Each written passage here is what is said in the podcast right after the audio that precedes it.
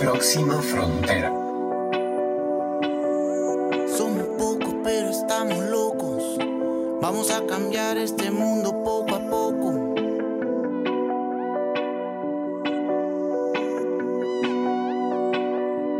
Hola, hola a todos y todas, ¿cómo están? Yo muy contenta nuevamente de compartir con ustedes el espacio de Próxima Frontera y esta serie especial de programas que hemos bautizado Locos por la Sostenibilidad. Y como les he contado antes, es que me estoy encontrando todos los días, en todas las reuniones, en todos los proyectos, cada vez más y más gente que comparte esta inspiración, esta pasión, este entusiasmo, esta energía por hacer negocios diferentes, por encontrar triple utilidad en todo lo que hacemos, por generar un impacto, por no solo hacer el dinero, en un negocio que es muy importante, sino que venga acompañado de acciones que fortalezcan nuestras sociedades y que creen riqueza a muchas personas a la vez. Y entonces decidimos hacer este Locos y Locas por la Sostenibilidad y nos hemos ido moviendo a varios países. Ya saben que hemos estado en Sudamérica, la semana pasada estuvimos en México y ahora nos vamos aquí cerquita de casa porque le toca el turno a Honduras país centroamericano que nos queda realmente a un brinquito de distancia gracias a la tecnología además, y con un invitado que para mí representa eh, todo, como muchas cosas en uno, porque es un hombre emprendedor, luchador, eh, que ha abierto muchísimos espacios en Honduras en un tema que ha sido difícil y que lo sigue siendo, y es el reciclaje de plástico. Y les presento entonces a mi invitado de hoy, George Gatling, el director gerente de Invema de Honduras. George, gracias por estar con nosotros en Próxima Frontera. Muy buenos días a todos. Gracias, Carla, por la invitación. Aquí es un gusto estar con ustedes el día de hoy. George, presentate, por favor. ¿Cuál es tu, tu background? ¿Cómo empezaste en el mundo de los negocios? Yo sé que que el, que el tema familiar fue como el, el, disparador de, de, tu negocio actual, pero empezaron con un tema diferente a lo que es ahora Invema. Sí, realmente mi familia era de la, de la industria de madera, por casualidad, y el año 1992 eh, decide mi padre salir de, de esa industria y yo pues tenía 19 años en aquel momento, quedo sin trabajo. Entonces comenzaba a pensar qué hacer eh, comencé a ver qué podíamos eh, ver de reciclaje. Sabía que eran materiales que se botaban en las calles, que, que no había un, reciclaje realmente desarrollado, por lo menos en Honduras en aquel momento. Y entonces comencé a ver qué materiales tenían valor, viendo diferentes materiales, llantas, plástico también en aquel momento, eh, ¿cómo se llama? Cartón, papel. Dimos con latas de aluminio, de cerveza y de gaseosas, que nadie las recogía. Y con eso, ¿verdad? Empezamos a establecer puntos de recolección a través del país. Un poco difícil, porque en aquellos momentos yo llegaba a un pueblo y preguntaba en ese pueblo quién era el mejor comerciante. Ya me daban el nombre tal vez de Don Juan, que tenía una ferretería. Yo llegaba donde Don Juan, mire Don Juan, yo soy Jordan Bema, compro la lata de aluminio, de cerveza y refresco. ¿Qué le parece a usted que usted las compre aquí a un lempira? Yo le voy a pagar dos lempiras para duplicar su dinero, le voy a un rótulo, le voy a una báscula y le voy a dar sacos. ¿Qué le parece? Y me miraba como que yo estaba loco. No, hombre, créame, es cierto. Ahí pasó otra semana. Ahí llegaba yo otra semana. Ajá, ¿qué tiene don Juan? Nada, me decía. ¿Por qué? Eso es basura. No, hombre, no es basura. Y así fue, ¿verdad? Entonces me costó comenzar porque yo sabía que tenía, era muy importante que el material, el residuo tuviera un valor, porque lo contrario, ¿verdad? No iba a ser eh, recolectado. Y lo vimos desde muy temprano. Establecimos puntos de acopio, así como ese de Don Juan en ese pueblo, a través de todo el país, en las ciudades, en los pueblos, las costas, y donde poníamos puntos de recolección cerca al consumidor, o sea, clase media, media alta, ¿verdad? Eh, la gente que tiene más poder de adquisición, porque una bebida en lata en aquellos años era más cara que una botella en botella de vidrio, una bebida en botella de vidrio. Y entonces vimos que los puntos de cerca al consumidor no recogían nada, pero a cambio los puntos en las áreas de, menor, de menos recursos era una tremenda recolección. Y gracias a Dios, en aquel momento, que esto fue ya el 21 de marzo de 1994, cuando comencé en Bema, comenzamos con latas y así logramos exportar el equivalente de más o menos 1.300.000 latas en contenedores compactados, compactadas latas, una vez cada dos meses, yo y tres personas más. Y de ahí con el tiempo, pues Vivia, ¿qué más podía reciclar? Comenzamos después con todo tipo de metales, aluminio, cobre, bronce. Seguimos después con, uh, con plásticos, todo en plástico de botellones de agua, después el PET, papel, cartón, electrónica, baterías, donde nos llevó ahora, que gracias a Dios hoy ya somos en la compañía 485 personas más o menos y de aquel momento, en el 94, que lográbamos exportar un contenedor de latas, que era más o menos, como le digo, 20 toneladas de, de, latas, hoy exportamos de todos los materiales alrededor de 15 mil toneladas al mes.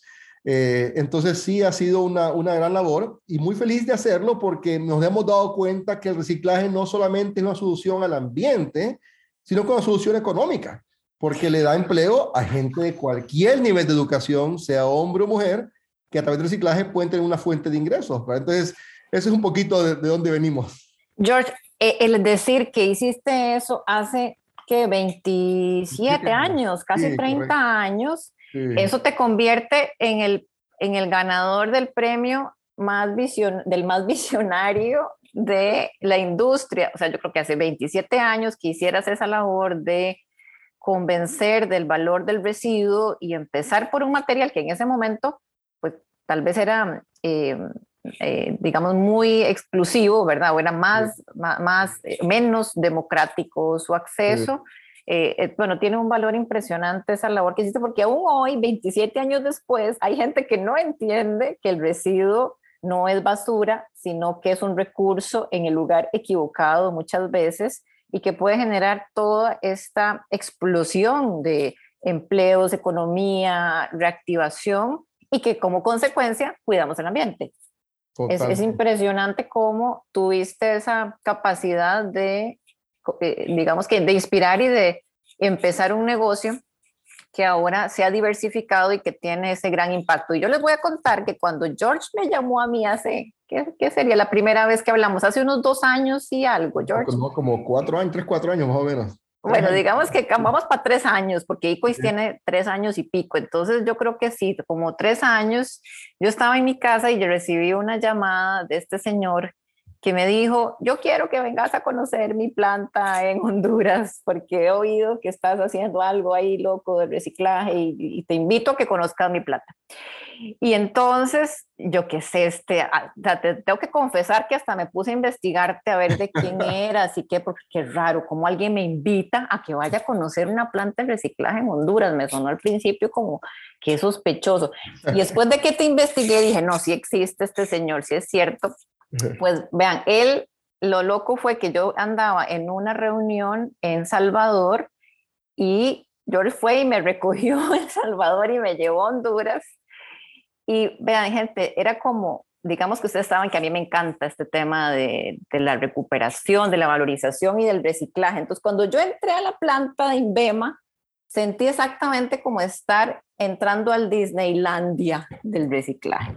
O sea, de verdad que, que era como con la boca abierta de ver cómo había llegado ese nivel de sofisticación y de profesionalización de esta industria a un país centroamericano y era así como, wow, de verdad, todo diseñado y, trabajado de una forma de altísimo nivel. Contanos, George, ¿en qué consiste Invema, la planta? ¿Qué, qué es lo que ustedes hacen en, en, Honduras en este momento? ¿Cómo se aprovisionan de material y luego en qué lo transforman? Pues sí, como comentaba, comenzamos con metales, que hoy en día puedo decir que es lo más fácil que hacemos, aunque en aquel momento era un, era un desafío, porque metales, básicamente separamos los metales por tipo de metal, tipo de aleación, lo compactamos y luego exportamos a diferentes países que lo funden en los diferentes materiales que hoy conocemos. Un ejemplo fácil, el cobre, por ejemplo, de, de alambrados de cobre viejos, de, de, electricidad o tuberías viejas, eso pasa de nuevo a ser, ¿verdad? Eh, otra vez cobre para diferentes alambres y tuberías eh, aluminio, desde tus panas y ollas de las casas, ¿verdad? Eh, pasarían después a ser parte de, parte de motor, otra vez panas de aluminio. Entonces yo digo que esa es la parte fácil de lo que hacemos Eh, en la parte de también de metales, tal vez donde sí damos un paso extra, es en las baterías de automóviles, todo tipo de baterías de automóviles de plomo y ácido. Estas nosotros las, las molemos, separamos el ácido, neutralizamos el ácido, que después se vuelve en agua para regar las plantas. El plomo lo fundimos ya, eh, siguiendo todas las normas internacionales de, de, de, ambiente, a plomos de lingote, que luego pasan a ser otra vez baterías de carro, y el plástico de estas cajas se muele y se lava para después volver a hacer de nuevo otra vez cajas de baterías para cajas de plástico para baterías. Pero donde más hemos invertido y creo que es una de las principales áreas a nivel mundial que ocasiona problemas es el plástico. El plástico para nosotros ha, significado la mayor inversión de tiempo eh, y de recursos porque no es fácil. Pero lo bonito que hemos descubierto en el camino, que en el plástico, donde mucha gente puede atacar el plástico como el enemigo, como que prohíban el plástico, todos los plásticos, hemos aprendido, son 100% reciclables. O sea, no hay ninguna razón técnica de por qué no se puede reciclar. Prueba para eso nosotros con las botellas de PET. La botella de PET es uno de esos plásticos de un solo uso más masivos en, en el mundo y nosotros logramos de esa botella de PET eh, la molemos, eh, separamos lo que es el tapón de la botella, que muchas veces es polietileno de alta densidad o polipropileno, y separamos también lo que es la etiqueta de la botella, que es eh, polipropileno bioorientado, y convertimos de, la, de las etiquetas, hacemos eh, resina para luego vender a industrias que hacen muebles, desde bancas a, escritorios, y de los tapones también los venimos, los convertimos en resina de polietileno de alta densidad, que luego eh, suplimos a industrias que hacen tuberías de agua, agua de irrigación. Y luego lo más importante, el PET. El PET, después de que pasa un proceso de molienda y lavado, ya luego se, se funde o se extruye la palabra técnica y producimos eh, resina de PET grado alimenticio para suplir a diferentes marcas que hoy en día hacen sus botellas de plástico de PET reciclado, ¿verdad? Una parte por lo menos, eh, que se usa de nuevo. Entonces es un ejemplo perfecto de economía circular. Y también hacemos de las mismas botellas, hacemos otro producto de, las, de, la, botella molida, que son láminas de PET grado alimenticio, para luego suplir a industrias que fabrican empaques como de pasteles, de, quesos, embutidos, eh, para diferentes usos, ¿verdad? Y nosotros mismos también hace un año, también ya hacemos empaques nosotros aquí en Honduras. George, vamos a explicar qué significa tener una licencia grado alimenticio, porque creo que son contadas las industrias o las plantas transformadoras en Latinoamérica que han logrado ese reconocimiento para la venta del material que obtienen después del proceso de reciclaje.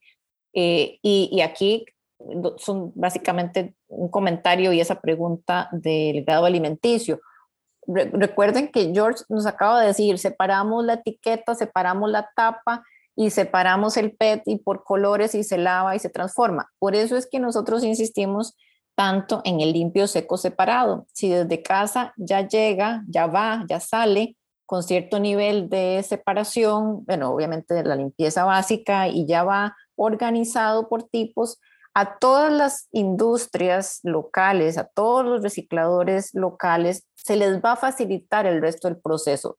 No todos tienen la tecnología que tiene INVEMA para limpiar y tienen láser para reconocer el tipo de plástico, no, de verdad es como ciencia ficción, de verdad, cuando uno va a esa planta, de, de lo sofisticado que son, pero si es limpio, seco, separado desde la fuente, vamos a apoyar a toda la industria. Pero entonces me devuelvo a qué significa tener licencia grado alimenticio.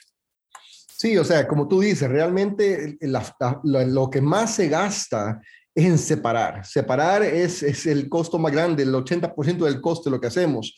Y definitivamente, si viniera separado de la fuente, pues haría todo mucho más fácil.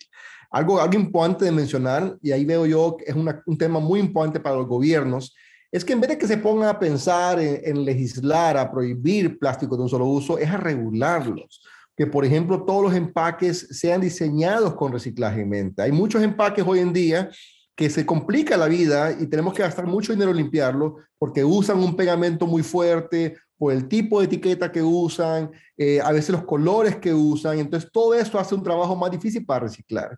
Pero regresando a tu pregunta de grado alimenticio, mucha gente pues, puede tener temor de decir, bueno, ¿y cómo sé yo que esa botella que está en la calle ahora es parte de mi botella nueva? Pero el proceso de reciclaje es muy complejo, o sea, desde la parte donde venimos y, molemos la botella, ya quedan pedacitos o lo que llamamos nosotros eh, hojuelas molidas. Estas hojuelas luego pasan por una serie de eh, sorteadores ópticos que a través de cámaras separan colores o contaminación que pueda haber en la botella de otros materiales que no sean PET.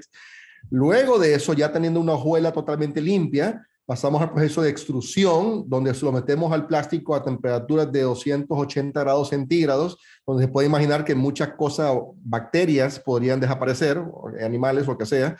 Y luego de eso, ya una vez que es resina, este plástico pasa a unos reactores que es un, para, explicarlo mejor, es como imagínense ustedes un cilindro gran, alto, grande, donde sometemos al plástico a altas temperaturas, a un vacío, a, nitrógeno, eh, y, este, este, este proceso lo que logra hacer es como chuparle al plástico cualquier cosa. O sea, lo convierte básicamente como en un plástico virgen. O sea, en un plástico virgen, o sea, nada más que viene de contenido reciclado. Y entonces en ese momento, a la, todo, esto, todo esto es monitoreado por diferentes sensores que están midiendo la pureza del plástico, eh, la contaminación del plástico. Y después de este periodo de tiempo, ya nosotros tenemos la resina y pasamos a laboratorios donde venimos y metemos a la resina a una serie de, pruebas. Pero lo más importante es un equipo que se llama cromatógrafo de gases, que para imaginárselo de unas palabras más sencillas, es como que ustedes se imaginen una resonancia magnética algo así, ¿verdad? Donde metemos al plástico y hacemos como rayos X y vemos adentro del plástico cada mínima cosa. O sea, buscamos contaminación no en partes por mil ni por mil, en partes por billón. Entonces, de esta manera nos aseguramos que no exista ningún nada de contaminación eh, y para volverlo grado alimenticio.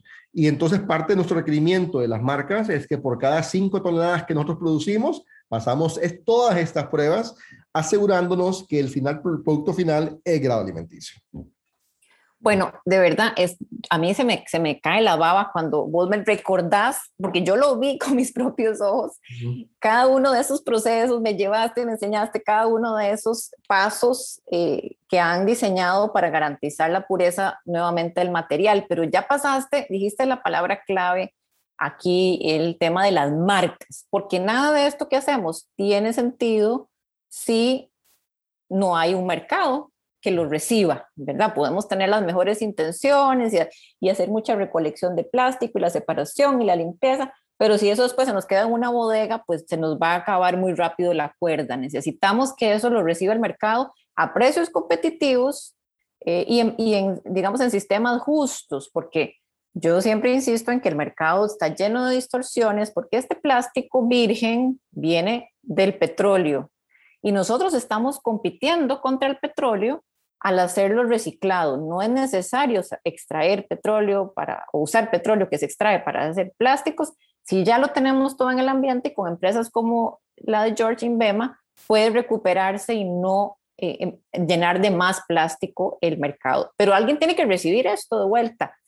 Eh, George, entonces yo, yo sé que ha habido subes y bajas con la industria, que hay épocas que el petróleo entonces sube y entonces toda la gente se pone a recuperar más reciclado porque está más caro el petróleo y el petróleo baja y la gente pierde interés en el reciclaje. La gente digo que trabaja en esto porque no va a obtener mejores precios. Entonces, ¿cómo lidiamos? La pregunta concreta es, porque vamos a ver dos temas. Primero es las distorsiones de este mercado que estamos digamos, dependiendo de los precios internacionales del petróleo y cómo reaccionan los recicladores porque están en oferta y demanda y luego pasamos a los compradores, a las marcas que tienen que recibir este material que viene hecho con todo este esfuerzo y que tiene un costo eh, eh, económico ahora más alto, pero que a la vez les sirve para cumplir la ley, para conectar con el consumidor y para verse más lindos en la foto también, en el caso de que no lo hagan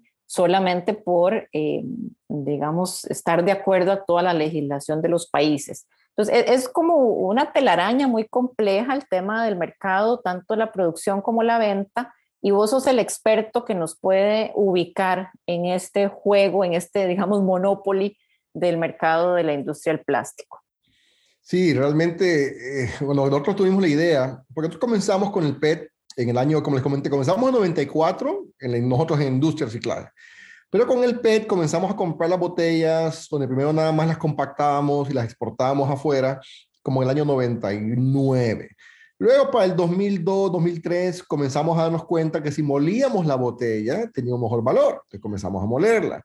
Luego nos dimos cuenta que si molíamos y lavábamos la botella tenía un mejor valor. Entonces comenzamos a moler y lavar, que lavar es remover etiquetas y tapones.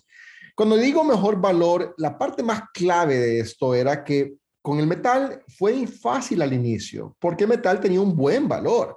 Un ejemplo es la, lata de, aluminio de cerveza y gaseosa, desde los comienzos tenía un valor, por ejemplo, de 50 centavos de dólar por libra. Cuando el plástico, que comenzamos con el PET en el 99, pagamos 8 centavos de dólar por libra. Entonces imagínense, de 50 centavos la libra a 8, el interés de la gente no era su prioridad el plástico PET. Entonces, cada paso que íbamos dando, primero eh, moliendo, después moliendo y lavando, iba agregando valor. Y nos, nos, daba la oportunidad de agregar valor en la calle también y lograr mayor recolección. Cuando ya en el año 2014, no, 12 por ahí, nos damos cuenta del gran paso que era dar el que era de convertir ya este plástico molido y lavado a otro producto, en este caso la resina para hacer botellas, porque yo dije, qué mejor que el mismo productor que hace la botella, pues quiera usar la resina. Y viendo que la tecnología lo permitía, pues comenzamos a hablar con las marcas. Y las marcas pues mostraron interés de principio. Tal vez eh, eh, un error mío de ignorancia era de que yo decía, bueno, si nos pueden pagar igual que el virgen, eh, ¿por qué no, verdad? así lo mirábamos. Curiosamente, en el 2011 no había un problema realmente en recolección de plástico porque el petróleo estaba en 100 dólares el barril y dado que el plástico es un derivado del petróleo, pues los plásticos estaban altos. Entonces, para nosotros que nos dijeran, hey, no, les pagamos igual que virgen, yo decía, ok, esto va a ser realmente la oportunidad de subir los precios en la calle, tener mejor recolección y todo eso. Pero el desafío era, pero no, no nos creían las marcas, no nos creían en que era capaz nosotros en Honduras, un reciclador, de montar este, este, este proyecto, porque sí, era una inversión bien alta eh, y poder hacerlo. Entonces, y decía, bueno, cuando usted tenga todo montado, nos llama, porque después el proceso de aprobación de la resina por una marca comienza hasta que uno tenga toda la planta ya montada, ¿verdad? Y eso fue pues un desafío porque teníamos que invertir, construir el edificio, comprar la maquinaria, ¿verdad? Poner el laboratorio. Y hasta ese, cuando todo eso estuviera terminado, era el primer día de aprobación. Para mi sorpresa, donde yo pensaba que era una aprobación de un par de meses, tardó dos años, ¿verdad? Entonces, dos años con, básicamente con la línea parada. Sí, tal vez vendíamos por aquí por allá algún emboteador pequeño, pero no, no era, no era el, masivo de la, de, la, de la, producción. Entonces, después de dos años ya, ok, tenemos aprobada ya la, la resina, vamos a ver de nuevo con estas marcas que nos dicen. Y lastimosamente, para esos dos años, ya estamos hablando del 2015, 16, ¿verdad? Que ya estaba todo listo el, petróleo bajó de 100 dólares el barril a 30 dólares el barril. Y con eso sucesivamente el plástico, ¿verdad? En el 2011, eh, con ese el plástico estuvo bien alto y nosotros pagábamos en la calle un promedio de, de 40, 50 centavos de dólar la libra de botella de plástico para ese momento. Pero después, para el 2016, teníamos que reducir el precio porque la caída del precio casi a 10 centavos o 15, perdón, 15 centavos la libra. Entonces, era difícil, era difícil que la gente recogiera, teníamos toda una industria montada y dependíamos de un volumen que entrara, el cual no estaba entrando por la baja de precios. Y para hacer cosas peor, el emboteador viene y dice, ah, ok, le vamos a pagar igual que Virgen. Bueno, pues el Virgen había caído, había caído el Virgen, dale un ejemplo, más, como un 60% del precio había caído el Virgen. Y les dijimos, mire señores, esto no trabaja, no, no, no, no, no trabajan esos números porque quiero que entiendan algo, donde el, plástico virgen viene del petróleo y, y, simplemente un proceso químico para producirlo, en el caso de resina, resina reciclada, viene de las botellas, que viene de la recolección. Y la recolección en Centroamérica no es porque la gente tenga la voluntad de ser buenos para el ambiente y van a llegar en gran escala a traer todas las botellas, es porque hay gente que lo hace como una fuente de ingresos para vivir de eso económicamente. Pero cuando el precio cae tanto y ya el, el, valor de las botellas es menor a lo que ellos pueden ganar siendo un jardinero, siendo un ayudante de albañil o siendo un carpintero, cuando ya es velo, menor, ya la gente no lo va a hacer. Entonces, mi, mi tema siempre fue, hey, la recolección tiene que ir en paralelo al costo de la vida de la gente, aún de la gente que menos gana. Entonces, pongámosle que la recolección tiene que ir de la mano con el salario mínimo de un país. Un salario mínimo, sí. Ajá. Y, y, eso fue algo que lo hablé y lo hablé con las marcas y no entendían, ¿verdad? Ellos no entendían por qué el reciclado era más caro. Y en su momento, y lo ha sido todavía, el reciclaje, el reciclado es casi un 30% más caro que el virgen en, esto, en estos momentos y en aquellos momentos. Y eso fue un gran desafío. Entonces, básicamente estuvimos desde el 2015-16 tocando puertas, hablando y hablando con todas las marcas en Centroamérica y aún en Estados Unidos y no lográbamos nada. Hasta, hasta, el, año, hasta el año 2020, en febrero de 2020, pues tengo que felicitar públicamente a Coca-Cola, que sí fue la primera marca, ¿verdad? Que sí, sí lo hizo. Sí vieron la importancia de hacerlo, ¿verdad? Y no les importó que era más caro y comenzamos con ellos, supliéndoles a ellos para sus botellas de Honduras y El Salvador un 25% de contenido reciclado a través de su emboteador de, de, esta, de estas zonas, que es Anheuser-Busch InBev. Eh, y ahora, en este mes de agosto del 2021, han subido ellos a 50% de contenido reciclado. Entonces, realmente es un ejemplo de, de lo que deberían ser los emboteadores.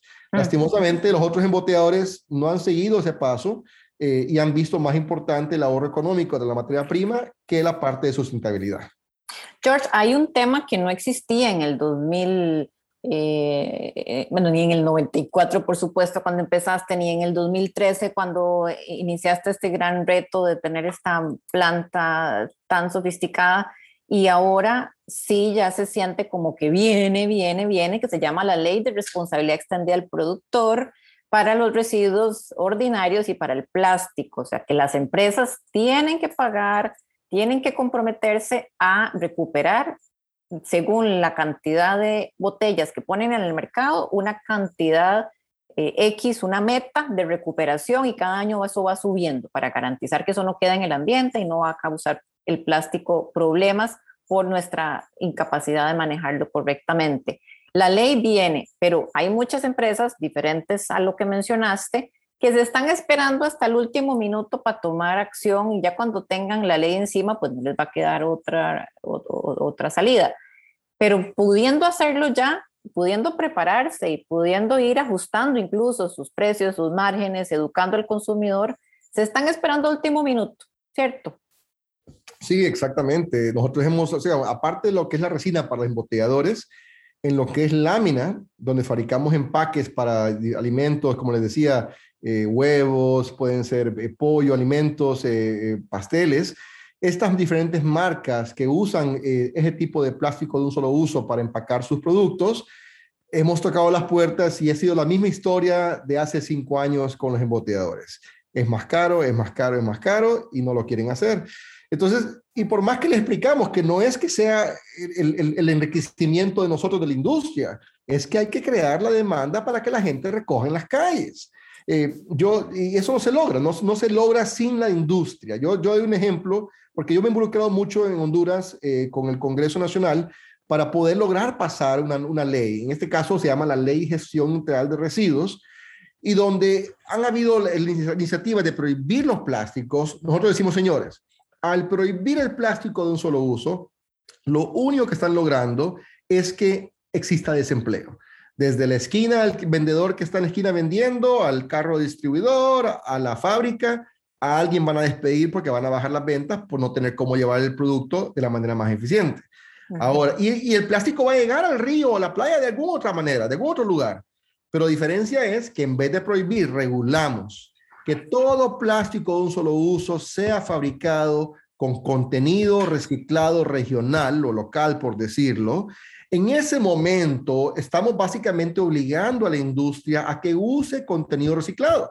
Lógicamente, la industria va a decir, bueno, pero es que si yo hago eso, me va a subir el costo de la materia prima. Ok, pero es muy sencillo. Sí, es verdad, va a subir el costo de la materia prima y también hay que trasladárselo al consumidor.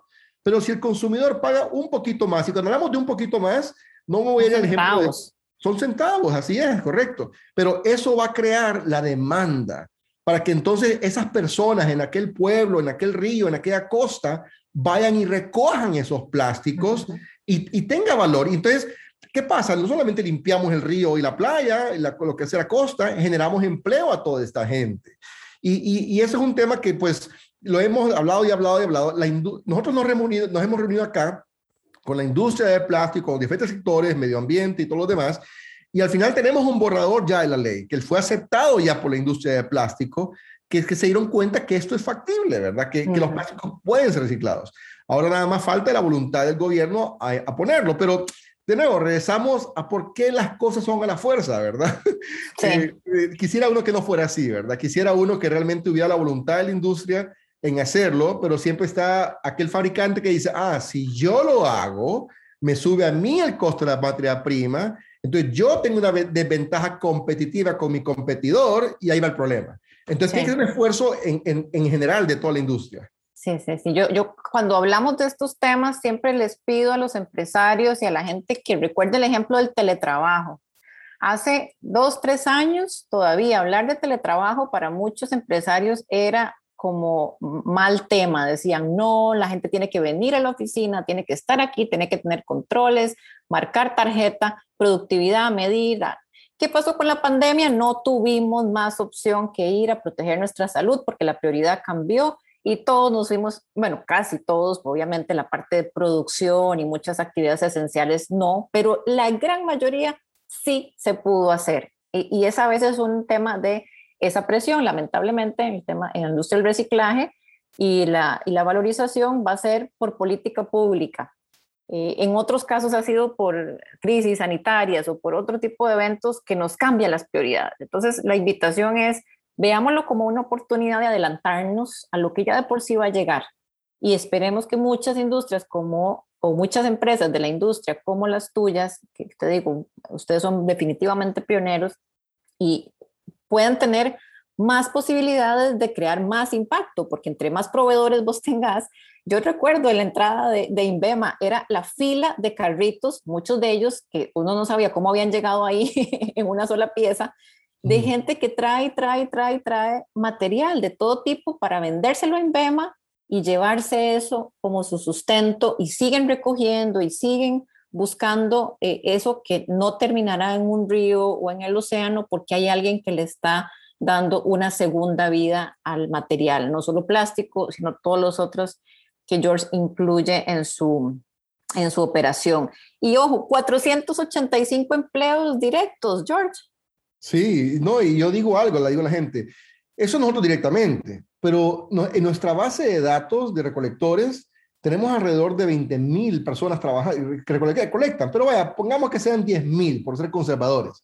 Y si venimos a decir que de estas 10 mil, más o menos cada uno de estos que andan en esos carros, como tú dijiste, en esos carritos que andan con un parlante de pueblo en pueblo, de esquina a esquina en la ciudad, comprando residuos, si cada uno de estos le compra a unas 40 personas, hablamos que es un apoyo directo a 400 mil personas que viven de esto. Entonces, realmente el impacto es bien grande a la, a la economía de, de, de, tener el reciclaje y tener un reciclaje eficiente. Sí, bueno, mar maravilloso cómo tenemos que volver, darle como vuelta a la pirámide que hemos ido diseñando en la economía lineal, ¿verdad? Y es poner impuestos a los bienes eh, y no subvencionar o no apoyar más bien a las industrias que están resolviendo problemas esenciales y que están creando a su vez externalidades positivas como el empleo o eh, el evitar la contaminación. Eh, es, eso es toda una discusión, creo que tiene que cambiar la, el enfoque de la política pública, no solo crear multas y crear, eh, eh, eh, como decís vos antes, como prohibiciones y no, no, no se puede, prohibamos, prohibamos, sino como cambiamos más bien y le damos vuelta a una economía que sea más circular, donde el material no es el enemigo, sino el enemigo es el mal comportamiento con ese material y nuestra sí. incapacidad de valorizarlo desde la fuente, incluso que no lo sí. recoja la gente en la calle, que lo reciba limpio, seco, separado de la casa. Sí, mira, y para pa sumar un poco más a esta, a esta intención de, de, promover esta ley, aparte la ley que traiga, que traiga la parte ese de contenido reciclador nacional metido en, en obligatorio, también hemos propuesto, ¿verdad?, que el tema de reciclaje sea un tema obligatorio en la escuela desde primer grado hasta último año, que se lleve como tema importante lo que es el cuidado del ambiente, el por qué reciclar y cómo reciclar, porque si los niños desde pequeños saben esto, cambiamos una generación, cambiamos un pensamiento grande de todo mundo, por un lado. De ahí, aparte de eso, también que todo tipo de industria que necesita una licencia de operación y por tal un permiso ambiental para poder operar, que tengan también como requisito tener que tener una separación de residuos ahí en su empresa, ¿verdad? Estimular el reciclaje desde el origen. Eh, y, por, y también agregando que también todo plástico de un solo uso sea diseñado con reciclaje en mente. Las etiquetas, los colores, los pegamentos. Y finalmente, la parte también de que los canales de los medios, los medios tengan una cierta responsabilidad de par de veces al mes tirar mensajes de reciclaje, de motivar al, público. Yo creo que consiguiendo todos estos pasos realmente son pasos muy positivos para que una sociedad cambie y, veamos resultados. Así es. George, la última pregunta que tengo en este espacio de Locos por la Sostenibilidad Próxima Frontera, siempre la hago igual a los invitados y es, ¿cuál es la próxima frontera de George Catlin con Invema en Honduras? Pues bien, nosotros como, como, como comenté de un inicio, yo he visto la importancia de agregar valor. Agregamos valor, logramos más recolección, gana el planeta, gana la gente. Para nosotros lo que viene ahorita es integrarnos más verticalmente, eh, lograr hacer más productos de contenido reciclado, eh, ver la posibilidad de hacer la botella nosotros, nosotros mismos. Entonces, poder invertir más en dar más pasos de, de, de interacción vertical en mejores tecnologías. Ya curiosamente lo que invertimos en el 2015, ya nos damos cuenta que hay mejores maneras de hacerlo ahora, más económicas, más rápidos. Entonces, donde uno quisiera creer que va a llegar un momento que me voy a poder retirar, eh, no, se mira así, se mira que no puede uno sacar dinero, hay que seguir invirtiendo, pues, ¿verdad? bueno, ahí te entiendo completamente. Yo digo, bueno, ya sí, hasta aquí llego, ya este es mi proyecto, no, y no, y salen, y salen nuevas fronteras que tenemos que ir superando.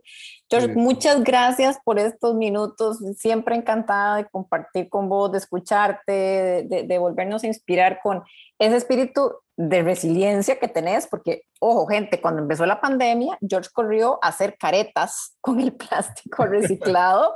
Fue nuestra primera conversación en pandemia. Hey, Carla, estoy haciendo caretas, si necesitas, aquí te las mando de Honduras. O sea, es una persona que no solo se preocupa, sino que se ocupa y reacciona, innova, se arriesga, invierte eh, y crea valor. George, de verdad, muchas gracias. Muy, muy, muy emocionada de volverte a escuchar y esperemos que a todos los que te conozcan a través de Próxima Frontera también quieran conectar con, con Invema y conocer más de, de, tu, de tu emprendimiento. Bueno, que ya no es un emprendimiento, es, es, es como la NASA del reciclaje para mí, eh, o Disneylandia tal vez, como para ponerlo en, en términos más, este, más amigables. Gracias de verdad por tu, por, por tu tiempo en este espacio. No, gracias por la invitación, Carla, pues y siempre motivando a que todo el mundo pues sigamos apoyando a este planeta y, y a la orden, pues, ¿verdad? Para cualquier otra vez de futuro. Pues este ha sido nuestro Locos por la Sostenibilidad de Honduras. Así es que si usted no sabía que ahí tenían el Disneylandia del reciclaje, de repente podemos organizar un tour cuando podamos viajar Mientras tanto, la tarea del fin de semana, a la cocina, a buscar todo limpio, seco, separado, las tapas, las roscas, las etiquetas, las botellas, todo limpio, seco, separado, apoyamos a la industria del reciclaje. Pórtense bien y hasta la próxima. Próxima frontera.